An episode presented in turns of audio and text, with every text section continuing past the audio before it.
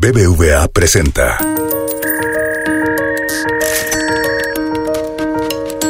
Peras y manzanas con Valeria Moy.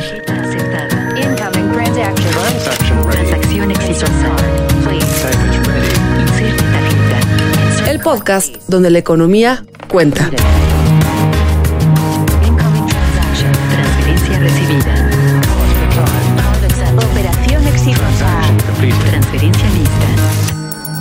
Hola, hola, bienvenidos a un nuevo episodio de Peras y Manzanas. Soy Valeria Moy y hoy quiero platicar sobre la Secretaría de Hacienda.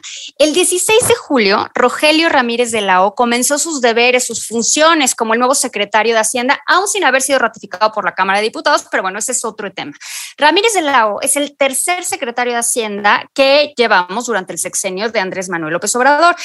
El nuevo secretario de Hacienda, sea quien sea, o sea, esto va más allá de la persona, enfrentará retos muy complejos, la situación fiscal de Pemex o la situación financiera, no fiscal únicamente de Pemex, el tema de la inversión pública, cómo impulsar la inversión pública, cómo impu- impulsar también la inversión privada, habrá reforma fiscal, no habrá, no habrá reforma fiscal, cuál será el paquete económico, en fin, temas siempre hay muchos en la Secretaría de Hacienda, pero en este momento específico creo que los temas son todavía más. Para platicar sobre los retos que tendrá el nuevo secretario de Hacienda o la nueva Secretaría de Hacienda, si lo queremos ver de forma más institucional, hoy se encuentra con nosotros Carlos Serrano, economista en jefe de BBVA México. Carlos, bienvenido como siempre. Cuéntanos, ¿cuáles son los retos principales que tú ves que el nuevo secretario de Hacienda tendrá que enfrentar? Hola Valeria, un gusto estar contigo nu- nuevamente. Pues yo creo que el nuevo secretario de Hacienda va a enfrentar varios retos, estará tomando el puesto en una situación económica compleja. Yo anotaría como el primer gran reto el que ya señalabas al inicio. El, nuevo secretario de Hacienda en su primera comparecencia, y eso es algo que me parece positivo, señaló que entre sus prioridades estará mantener las finanzas públicas sanas. Y eso creo que desde luego es un objetivo deseable. Creo que un reto en particular relacionado a este es el de mantener el grado de inversión, es decir, mantener una calificación eh, soberana por encima de triple B por el resto del, del sexenio. Y creo que el reto fundamental está en un punto que ya señalabas, Valeria. Me parece que va a ser cada vez más complicado eh, es decir, creo, creo que ahí hay una dualidad eh, difícil, el mantener finanzas públicas y seguir apoyando a Pemex, porque cada vez Pemex va a requerir de mayores recursos y esos recursos van a ir drenando a las finanzas públicas. Yo diría que entre los retos debería estar cambiar el modelo de negocio de Pemex de tal suerte que le represente menos presiones fiscales al gobierno federal. Creo que esto se puede hacer, esa es la noticia positiva.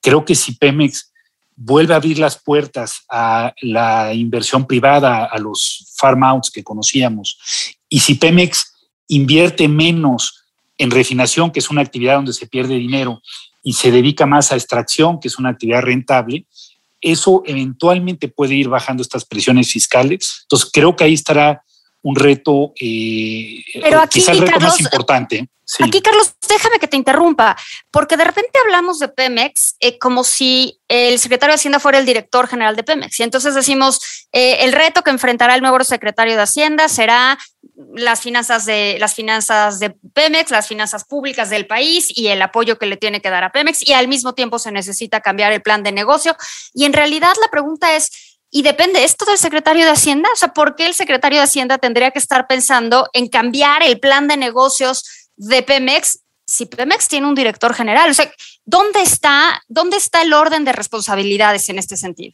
Eh, haces un muy buen punto, Valeria, y en efecto lo que hemos visto eh, en los últimos dos años es que la injerencia de la Secretaría de Hacienda sobre eh, Pemex en general la política energética, energética ha sido baja, pero yo diría que de cualquier forma tiene tanto una responsabilidad, porque al final la Secretaría de Hacienda es la que hace los cheques eh, pa, para enfrentar estos problemas de Pemex. La Secretaría de Hacienda forma parte del Consejo de Administración de Pemex y en ese sentido creo que en, en efecto no, no es el director general de la empresa, no es el secretario de Energía, pero tiene instrumentos, Valeria, para poder incidir a través del Consejo, a través eh, de las colocaciones, porque al final la mayor presión fiscal de este país se llama Pemex y el responsable de las finanzas públicas es el secretario de Hacienda y por lo tanto no podrá desentenderse de este tema y, de, y deberá utilizar los mecanismos que tiene a su alcance para poder influir de alguna forma eh, en, este modelo de negocio de Pemex. En particular, yo diría, Valeria,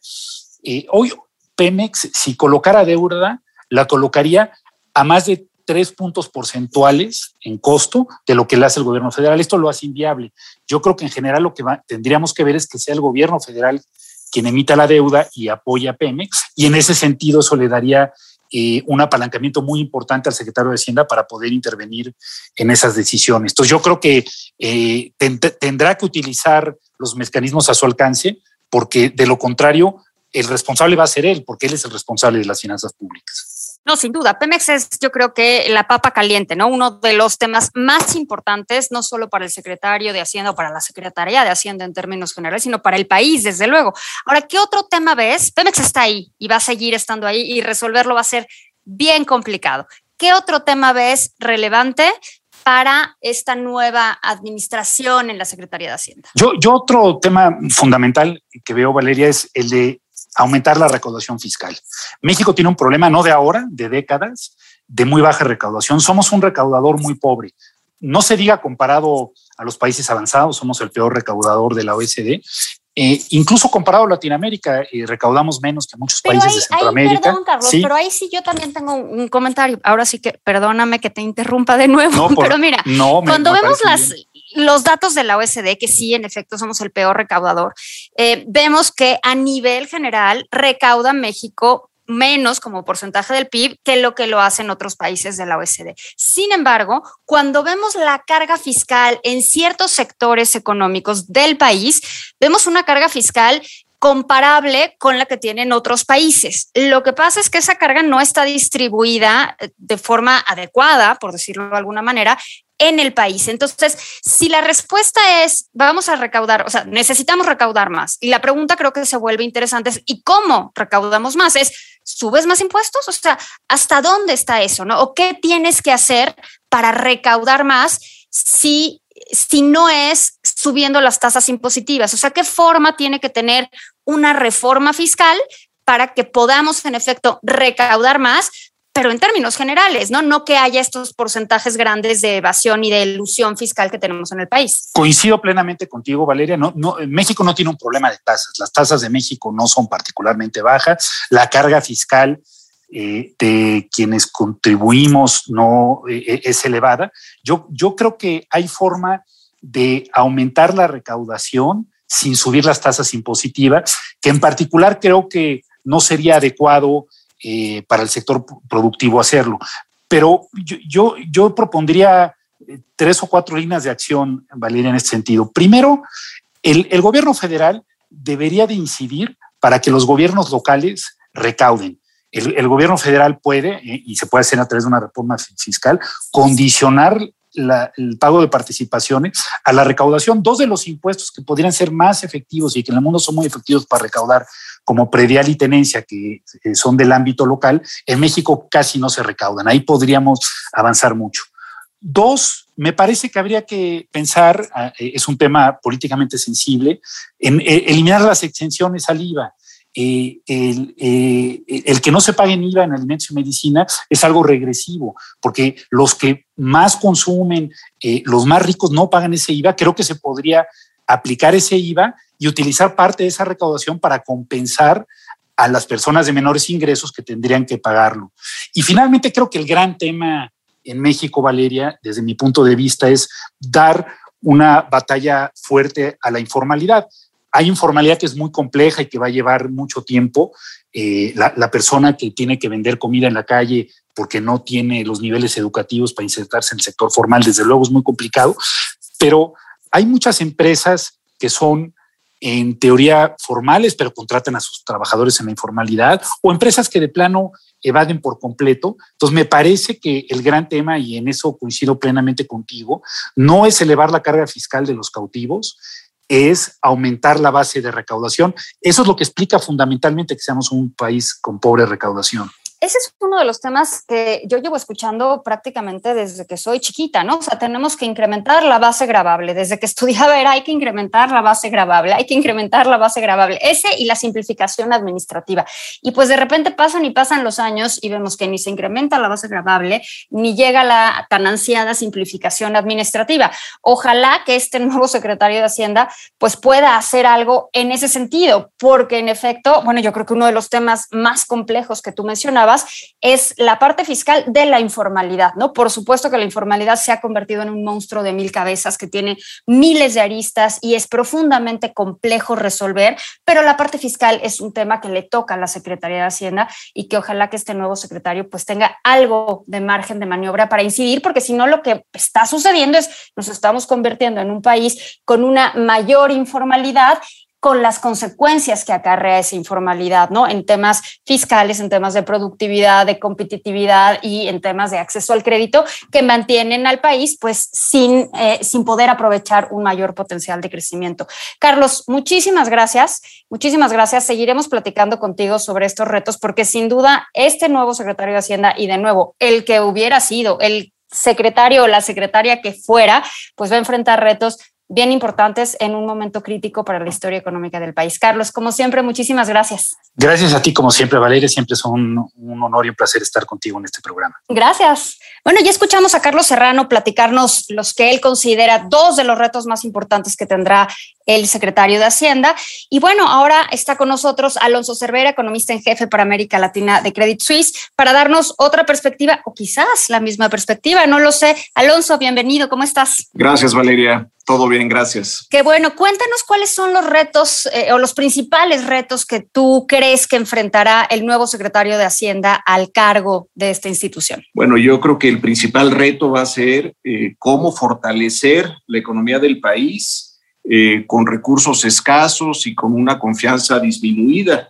Eh, él, eh, en su comparecencia a la Cámara de Diputados, dijo que él era eh, iba a procurar eh, seguir este modelo de transformación del país que se basa en eh, fortalecer la economía y bueno, ese, ese, va a ser el principal reto. Este año la economía se está recuperando, venimos de una base muy deprimida del 2020, pero hacia adelante, ¿cómo vas a poder fomentar la confianza? ¿Cómo vas a poder fomentar la inversión eh, privada sobre todo? y cómo vas a poder lograr eh, que la economía se recupere de este bache después de todo el daño a empresas y familias durante la pandemia. Ese debe ser el principal reto para Rogelio Ramírez de la O o cualquier secretario de Hacienda en México. ¿Y qué herramientas tiene Ramírez de la O para mejorar o para tratar de incidir sobre este gran reto? Porque estás hablando de cuestiones que en algunos casos son casi intangibles, pero muy tangibles, ¿no? Como la confianza. Y algo que ha mermado la confianza de los inversionistas o de los empresarios nacionales y extranjeros en el país son las decisiones que se han tomado, pero básicamente a nivel presidencial, más allá de las que haga o no haga el secretario de Hacienda. ¿Qué herramientas tendrá este secretario para tratar de incidir en la confianza de los inversionistas o de los empresarios para pues poner sus recursos en México y que al final del día podamos entrar en una senda, en esa tan ansiada senda de crecimiento que queremos desde hace muchísimo tiempo. Claro, yo creo que el, el vehículo para hacerlo es un diálogo continuo eh, con el sector privado. Él lo dijo la semana pasada, que este diálogo es y será determinante. Eh, Alfonso Romo no pudo construir esos puentes con el sector privado en su momento, eh, Arturo Herrera parece que tampoco. Eh, y bueno, yo creo que Rogelio Ramírez de la O viene equipado con una experiencia muy sólida en cuanto a consultoría, sobre todo para empresas del sector privado. Esperemos que ponga en marcha y haga uso de su experiencia y de sus conocimientos para tratar de acercarse más al sector privado y que el sector privado pueda eh, animarse a invertir de forma más decidida en México. Eh, yo creo que en, en, materia de inversión privada ese es, el diálogo y son las acciones eh, de gobierno y que él sea consistente en lo que dice y en lo que hace, que yo creo que sí lo va a hacer. Por el lado fiscal, pues no hay mucho margen de maniobra, no es que vaya a incentivar la confianza del empresariado a través de menores tasas impositivas o cambios en el diseño fiscal del país. Eh, te digo, otra vez es por el lado del diálogo, por el lado de las finanzas públicas, el margen de maniobra va a ser muy estrecho. eh, va a tener eh, retos importantes de recaudación, va a tener retos importantes para mantener a flote a Pemex, a la CFE, y, en fin, debe de ser una labor de consultor para sembrar esta confianza y que la inversión privada se nos recupere lo más posible de aquí al 2024. Ahora, Rogelio Ramírez de Lado tiene fama, fama de ser un economista particularmente keynesiano, es decir, que está a favor del gasto público como una medida contracíclica o como una medida procíclica en caso de que queramos impulsar el crecimiento económico, que quizás es lo que quisiéramos hacer en este momento. ¿Crees que tenga margen de acción? Porque hablas de esta escasez de recursos que, bueno, nosotros sabemos, eh, Alonso, que los recursos públicos siempre son escasos, entonces esto no debería de ser novedad. ¿Tendrá este secretario de Hacienda margen para impulsar alguna medida keynesiana en el sentido de fomentar mayor gasto público? Yo creo que va a tener poco margen de maniobra por ese lado. Eh, si revisamos lo que dijo la semana pasada en la Cámara de Diputados, él dijo la austeridad republicana, eh, el control férreo de las finanzas públicas, la estabilización de la deuda como proporción del PIB. Eh, y también dijo el presidente López Obrador, pues sigue con un eh, escrúpulo milimétrico el tema de la deuda. Entonces, yo creo que Rogelio llega al puesto de secretario de Hacienda habiendo visto los toros desde la barrera durante dos años y medio y sabiendo, y él conoce muy bien al presidente de tiempo atrás, que al presidente no le gusta gastar de más. Entonces, no, así él sea keynesiano o no, eh, no lo sé. Yo creo que no va a tener eh, bolsillos profundos para salir a gastar. Eh, va a tener que maniobrar dentro de los, las restricciones que, le presenta el presupuesto. Se está hablando de un tercer paquete de inversión. Ya lo hemos platicado tú y yo en este espacio, Valeria, los dos paquetes anteriores pero son paquetes modestos, son pequeños. La inversión pública como proporción del PIB sigue siendo muy deprimida en México, creo que es 2.8% nada más.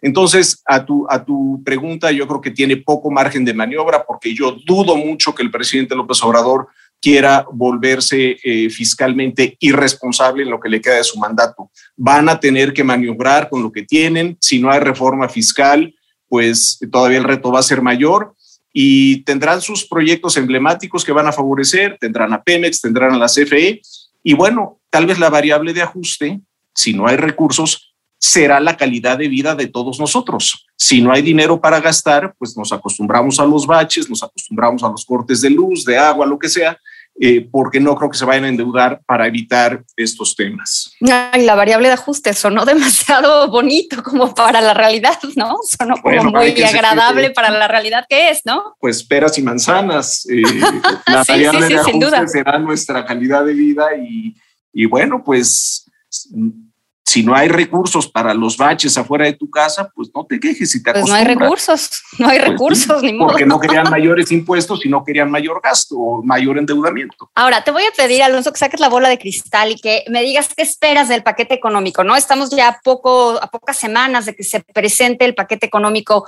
eh, para el año que entra. ¿Qué esperamos? ¿Qué esperamos o qué esperas tú observar en el paquete económico de 2022, en este presupuesto de egresos de la federación o en esta en la ley de ingresos. ¿Tienes alguna expectativa de algún cambio importante que, podamos observar en septiembre? La respuesta corta es no.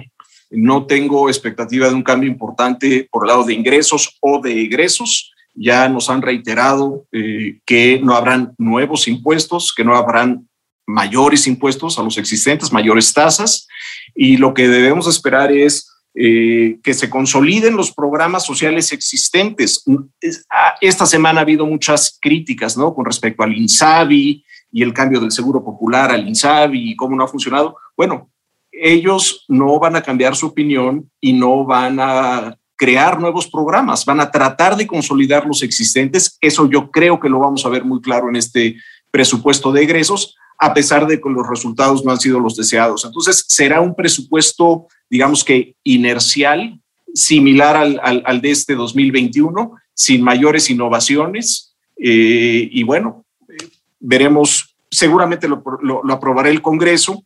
Y la gran pregunta será cómo vienen los ingresos en 2022 y si de hoy en un año estaremos anticipando o no finalmente una reforma fiscal por el lado de los impuestos. Bueno, pues Alonso, te agradezco muchísimo. Yo creo que lo siguiente podcasts, una vez que tengamos esta información de lo que se presenta en el paquete económico, pues van a tener que ser sobre una posible o una potencial reforma fiscal y el sentido, ¿no? Porque hemos escuchado mil veces al presidente decir que no va a haber mayores impuestos, pero al mismo tiempo escuchar que se necesita una reforma fiscal. Entonces, al final del día necesitaremos entender cómo va a darse, cuál es la posibilidad de que sea una reforma fiscal sin que incluya mayores impuestos, ¿no? Una reestructura quizás eh, en la forma en la que se cobran los impuestos hoy en el país. Así que bueno, te dejo por el momento, pero para que vayamos pensando en las siguientes pláticas sobre esta posible reforma fiscal que tendrá que venir quizás más adelante. Alonso, como siempre, muchísimas gracias. Gracias a ti, Valeria, todo un gusto. Gracias por escucharnos, un abrazo. BBVA presentó.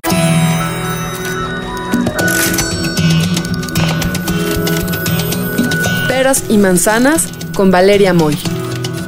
Dirección y conducción del programa Valeria Moy.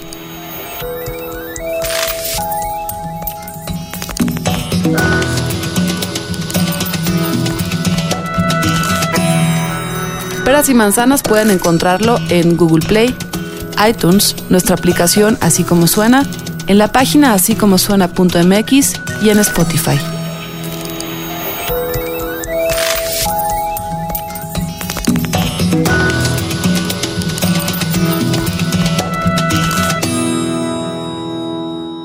¿Te gustó Peras y Manzanas? Escucha todos nuestros demás podcasts. Puedes escuchar las historias que hacemos en Así como suena. Puedes reírte con Gis en La Chora Interminable. Búscanos en así como suena.mx, en Spotify, en iTunes y en Google Podcast.